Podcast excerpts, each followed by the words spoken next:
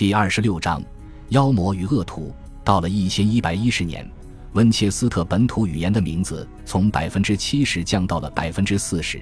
在这一过程中，被繁荣的英格兰经济吸引而来的外国商人可能发挥了一定作用。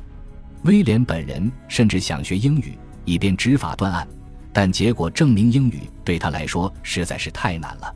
事实上，在这几百年中，法律用语中充斥了法语派生词。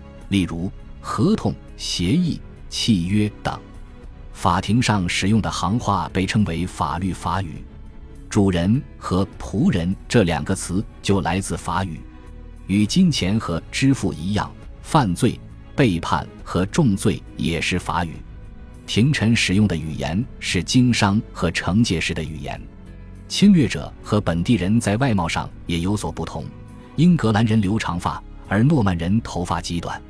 然而，无论是在这方面还是在其他方面，英格兰风俗最终占据了上风。正是因为这个原因，在整个十一世纪，有许多英格兰旧物得以保留下来，丝毫不受政治事件的影响。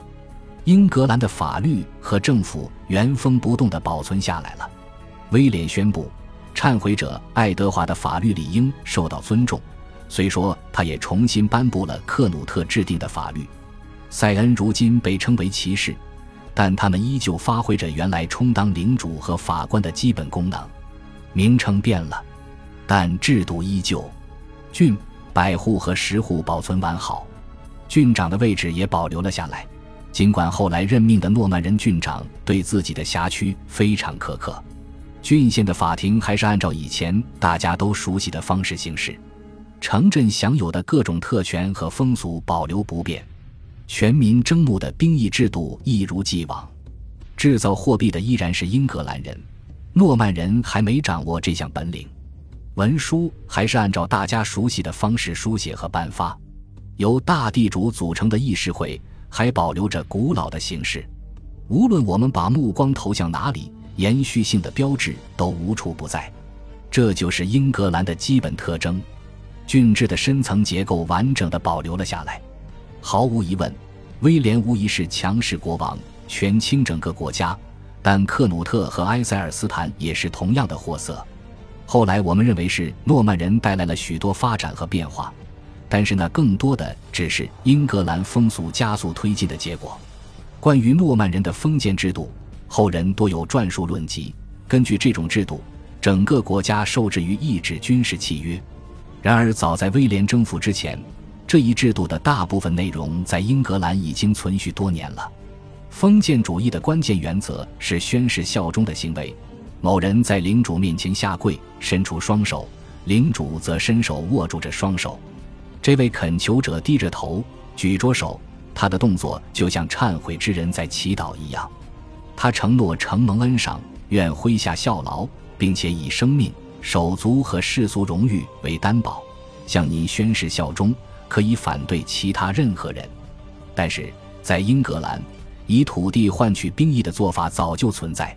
誓言的内容可能不同，但社会义务没变。从八世纪的英格兰诗歌中可以看出，领主与手下的人总是结为一体。然而，有一个重大变化发生了。按照以前的传统，户主去世，财产由诸多亲人继承，但是到了十二世纪。财产只留给其中的一位男性继承人，这些东西合在一起，创造了英格兰的社会结构。英格兰教会是这个结构的重要组成部分。威廉引进了很多诺曼式改革措施，也引进了诺曼僧侣，为的是整顿英格兰的宗教团体。在一零八七年，英格兰二十一位修道院院长中，只有三位是英格兰人。并非所有新院长都同情自己的英格兰下属。埃尔宾顿的修道院院长不再保留某些英格兰圣徒的宗教节日，他依据的原则是英格兰人是乡野村夫。在格拉斯顿伯里，新上任的院长命令自己的武装护从向手下的僧侣开弓射箭，因为他们反对采用新的礼拜仪式。有些修道院院长很有协调能力。塞尔比的修道院院长亲自动手，帮助教民建造第一座石质的教堂。他戴上了工人的风帽。亲自扛运石头和白垩等建筑材料。与其他民工一样，他在周末领工资，然后又送给穷人。威廉还任命意大利人朗弗兰克担当坎特伯雷大主教。朗弗兰克此前住在贝克的诺曼人修道院中，国王对他早有了解。此人学问高深，信仰虔诚，很像后来的坎特伯雷大主教安瑟姆和贝克特，并且对英格兰人的生活产生了深刻和持久的影响。朗弗兰克为教会法规制定了首要原则。威廉承认教会事务由教会法庭来处理。正是在朗弗兰克的带领下，一些大教堂拔地而起。他也制定了一些清规戒律，好管束那些经常不服管教的英格兰僧侣。一零七十六年，他下令禁止英格兰的神职人员结婚。教宗曾为威廉的侵略行动祈福，但是这位新加冕的国王却不愿意受制于教廷。他决心亲手掌控自己的臣民，难道他的职位不也是神圣的吗？当教宗选举出现分歧，不经威廉同意，英格兰就不承认任何人当选为教宗。如果不向威廉报备，教宗通谕就不可以发到任何一位臣民手中。不经他同意，教宗使节不能踏入英格兰一步。主教和修道院院长的任命都要经过国王的批准。国王与教宗之争，或者说国王与大主教之争，持续了好几百年，也没有产生一个明确的结果。直到宗教改革时代，他们才遇到关键性的危机。有一样东西成为威廉执政时期的标志，那就是一份原名为《土地税赋调查书》的文件。比较通俗的说法是《末日审判书》。它之所以叫这个名字，那是因为里面罗列的证据就像末日一样。都是无法躲避的。这是一份全国性质的资源调查报告，在欧洲极为独特，但在英格兰并非不常见。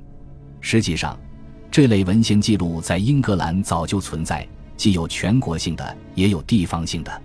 按照《盎格鲁撒克逊编年史》的说法，威廉向资议会成员和派往各郡的调查员发表了一篇内容深刻的讲话。调查员的任务是摸清楚每一位土地拥有者到底掌握了多少土地和家畜，以及他们值多少钱。他们的调查做得非常细致，内容非常丰富，一定参考了先前的记录。这份调查报告书共有两大卷，第一卷有四百七十五页，第二卷有四百一十三页，有些首字母还用红墨水润色。它记录了一万三千处场所的情况，它们大部分至今还在。《盎格鲁撒克逊编年史》的作者特地说明，这份记录没有遗漏一头公牛或母牛，也没有遗漏一头猪。从下面这个条目，我们可以看出记录之详细。调查书上写道：“女佣埃尔弗基斯拥有半海德土地，这是郡长戈德里克拨给他的。只要他在郡长任上，这块土地就归他所有。条件是他必须教他女儿用金线刺绣。”目前这块土地归罗伯特·菲茨瓦尔特所有。编写《末日审判书》的工作是威廉在一千零八十五年圣诞节那一天委派下去的，并于一年后完成。如果没有一个现成的行政体系，他是不可能这么快完成的。如果英格兰人的财产记录早已不复存在，没有一份现成的财产记录作为依据，威廉入主英格兰后就不可能将英格兰人的土地转交给法国来的显贵。这份调查报告一方面是这次土地转移的记录和证据，另一方面，它也有助于政府更有效的征税、更准确的下达军役命令。它也有助于更加公平地分配威廉施加给全国各地的财政负担。他将大地主都召集到索尔兹伯里，让他们再次宣誓效忠。但是现在他摸清了他们的家底和每年的进项。他提醒大地主。他们的土地都是直接或间接的来自王室，他才是他们的主人。